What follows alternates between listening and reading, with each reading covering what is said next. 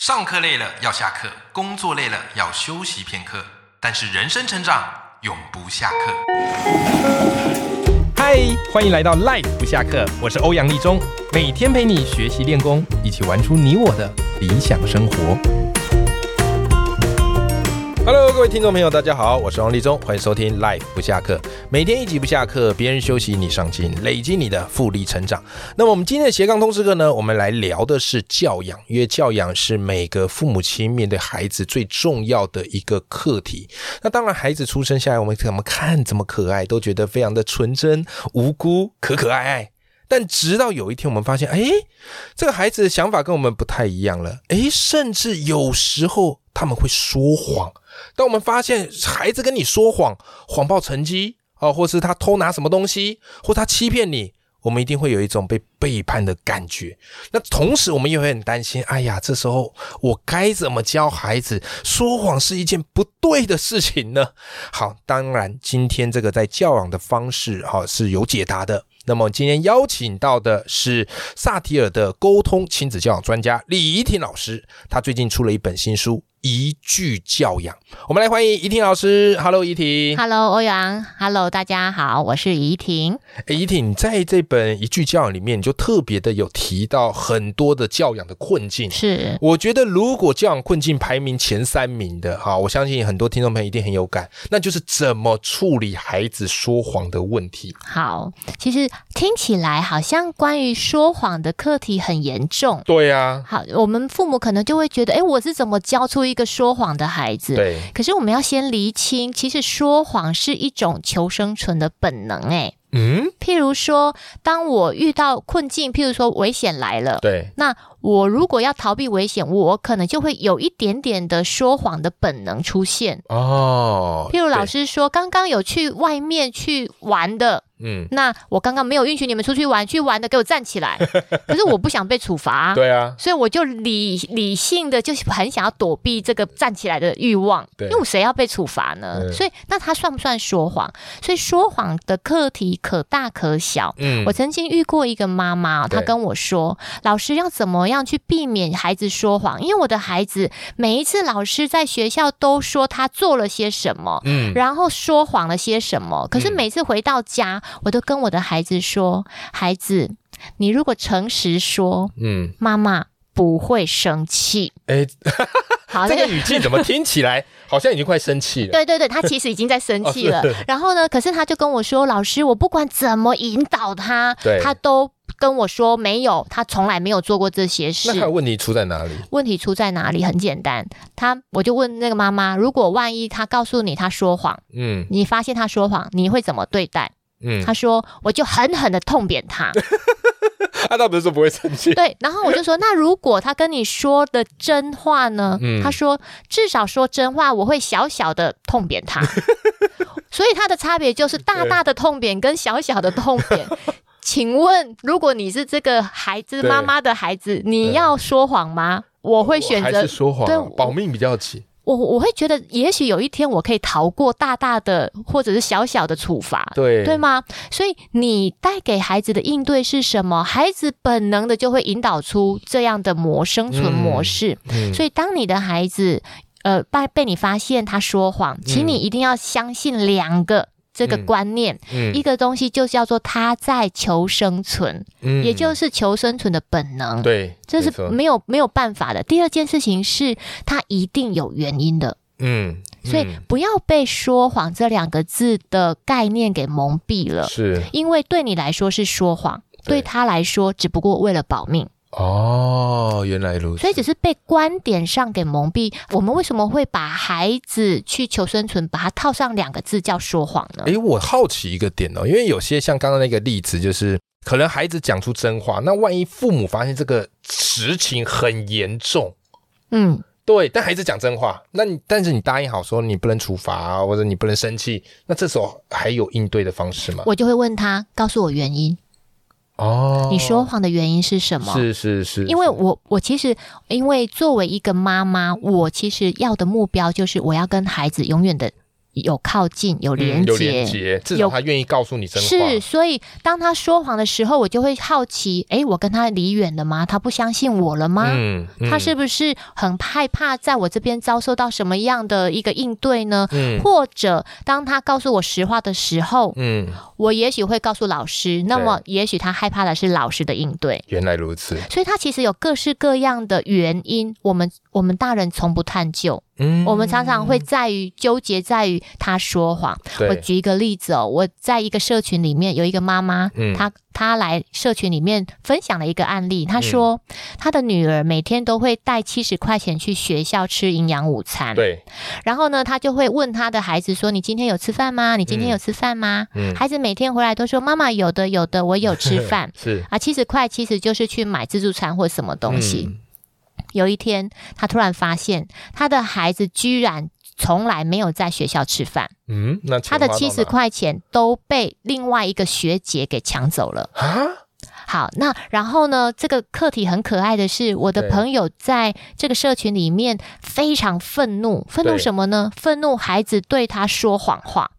哎，停在这里哦，妈妈很愤怒，孩子对他说谎话，我就感到一头雾哎，水，我也是哎，因为我比较关注的是孩子被霸凌、哎。对呀、这背后不是更大的问题是，怎么会有学姐去抢人家是钱？，所以你看，我们每一个人的关注的目标不一样，对，就会引导孩子他求生存的本能不一样。嗯他到底是应该要去学会勇敢的拒绝学姐，还是学着去对你说谎？是，是因为你会是骂我，对所以我一定会对你说谎。哦，原来所以我如此永远背后有一个更重大的因素，我就不会再告诉你了，对对因为你会骂我。对，好，所以所以在一个，所以萨提尔每次都会告诉所有的人一个问题：问题本身不是问题，嗯我们如何回应它才是才是真正的问题。嗯，所以以，像这个妈妈回应孩子的问题就是：“你说谎，你非常让我失望。嗯嗯，于是，孩子就真的不说谎了吗？No，嗯，他后来就会学会更高超的技巧去 让你说无谎。法察觉的，是，所以你要的是什么？嗯，所以，说谎的课题，我们应该跨越这个说谎的议题，对，来到后面的一个生命的课题。你为什么在这个地方不信任我？嗯妈妈要你信任，嗯，所以我应该做什么样的模式来让你相信我？嗯嗯，所以以，当你说实话的时候，我应该怎么应对？对，哎所以，这个才是我们要学会的地方。诶我觉得易婷教会我们一个很重要的概念，很多时候我们都被那个表面上的字词给蒙蔽。是我们只要一听到说谎，就觉得好像被背叛了，然后好像我们的尊严被抹灭了，然后我们就很生气的执着在这个点，可却没有看到说谎它背后的那个求生欲，对。那个更大的课题所。以，其实我常常会问：那说谎是一个课题，嗯那请问孩子在学校作弊是允许的吗？诶，法规上是不允许。，对，法规上不允许。那对理智上你允许吗？理智上哦，有没有什么样的一个实际的状 况？好，譬如说，我的孩子珊珊在小学一二对年级的时候，他每一次去学校，譬如说生字考试，他都嗯作弊。嗯，然后呢，他有一天他这个上学的时候，我就问他说：“你嗯生字要考试喽？嗯那这个你某一个字你会吗？”嗯他说我：“我我不会，可是我去学校我应该就 会了。”后来后来我发现他原来就是作弊。对好，那我就问他啦，我就说：“你考试作弊，你对不怕老师发现吗对。他跟我说他跟我说，？”妈，我又不是笨蛋，嗯好，这是呃我我当然会会会，我不像那个右前方的那个同学，嗯，他考试作弊只都把东西放在大腿上。对，我们后面两边的同学都嘛看着他作 弊，我就说那你的作弊有比较高超？你看我的提问哦，我说嗯那你作弊有跟他不一样吗？嗯有有比较隐秘吗？嗯你怎么确保自己是不会被老师发现？嗯他说因为我的左边就是墙壁，嗯我的小抄都放在左边这个墙壁的角落，嗯我的左后边是没有人的，嗯因为墙壁后面没有人，所以对没有人看到我作弊诶，他愿意跟你讲这个啊，啊。他他只他，其实我们家小孩对我都没有什么隐瞒。对啊，因为因通常我觉得对话能进行到这还蛮了不起的，因对为通常家长一听你还跟我讲你怎么作 弊，作弊这个就不应该，我管你怎么作弊。所以你们就会知道我对我喜欢的情感的这个亲子的连结是很嗯重的，对，所以不管他跟我聊什么课题，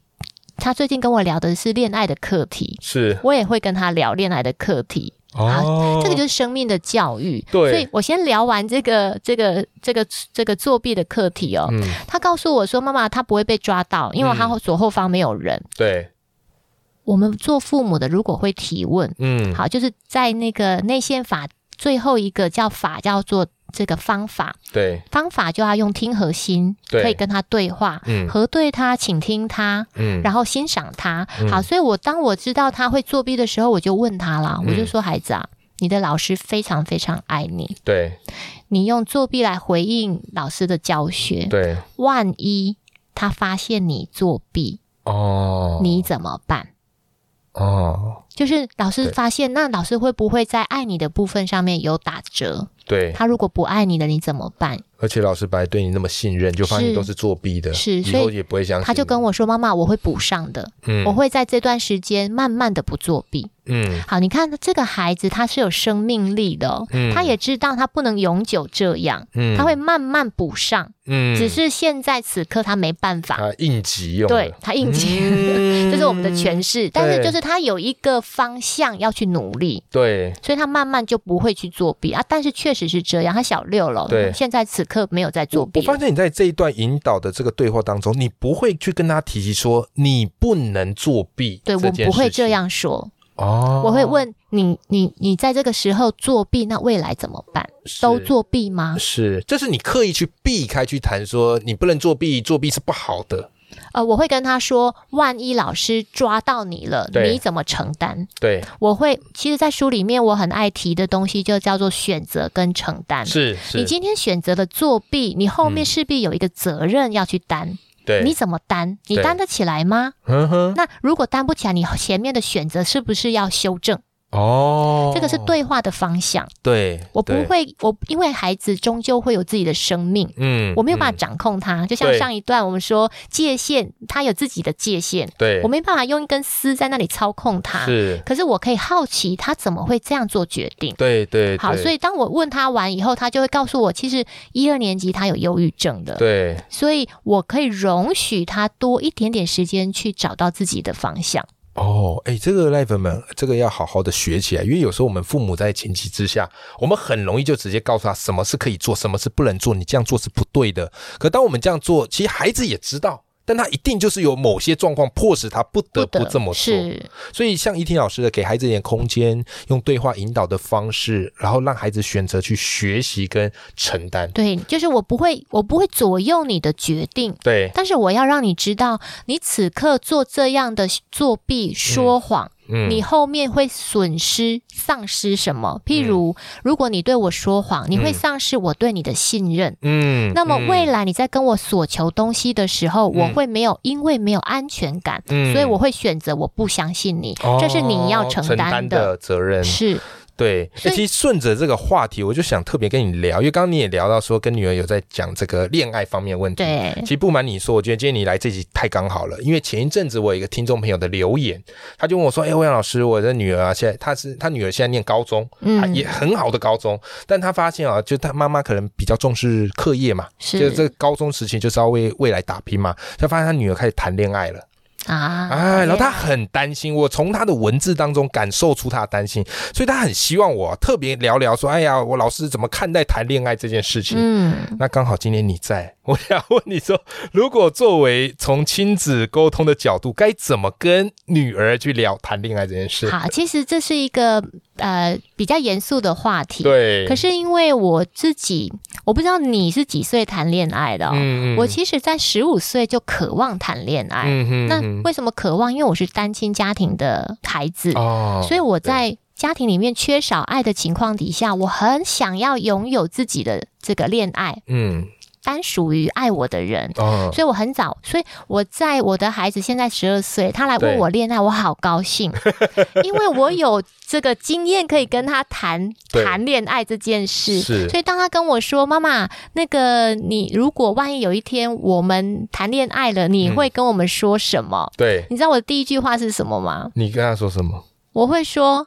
保险套要准备好，啊？这么直接？十二岁。好害羞哦好那我旁边， 我旁边的对 是老二川川，他就尖叫：“啊，妈妈，你怎么可以讲保险套？”好，那我要希我希望孩子要谈学会谈恋爱，也要学会保护自己，嗯对对，因为对我有两个女儿啊，啊，对，是是是，所以他们我就我也有一个女儿，我也担心啊。所以你越早把它视之为平常，嗯你越可以让孩子去理解这个就是一个正常的过程。嗯所以我就跟他说：“你们有没有看过保险套对？要不要我带回来给你们看？”是，因为我自己在学团教书，是所以我们是会让孩子看保险套，我会教孩子们对看这个卫生棉、看保险套，嗯然后看堕胎。嗯我说，万一你没有让自己有准备保护自己的概念，嗯你有一天可能就会去堕胎。嗯那堕胎是什么呢？我就会把那个堕胎的细节讲得非常仔细。让他觉得很恐怖。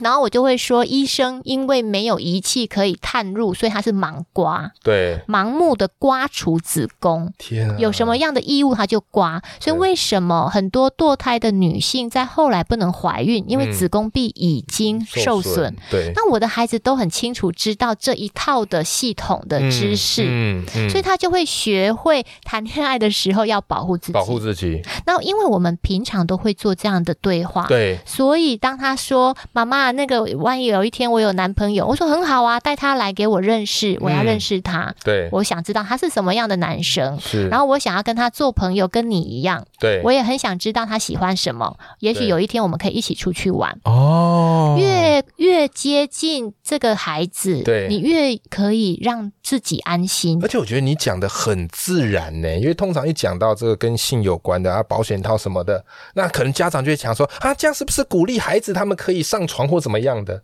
你就算不鼓励他们，私底下可能也会上 当。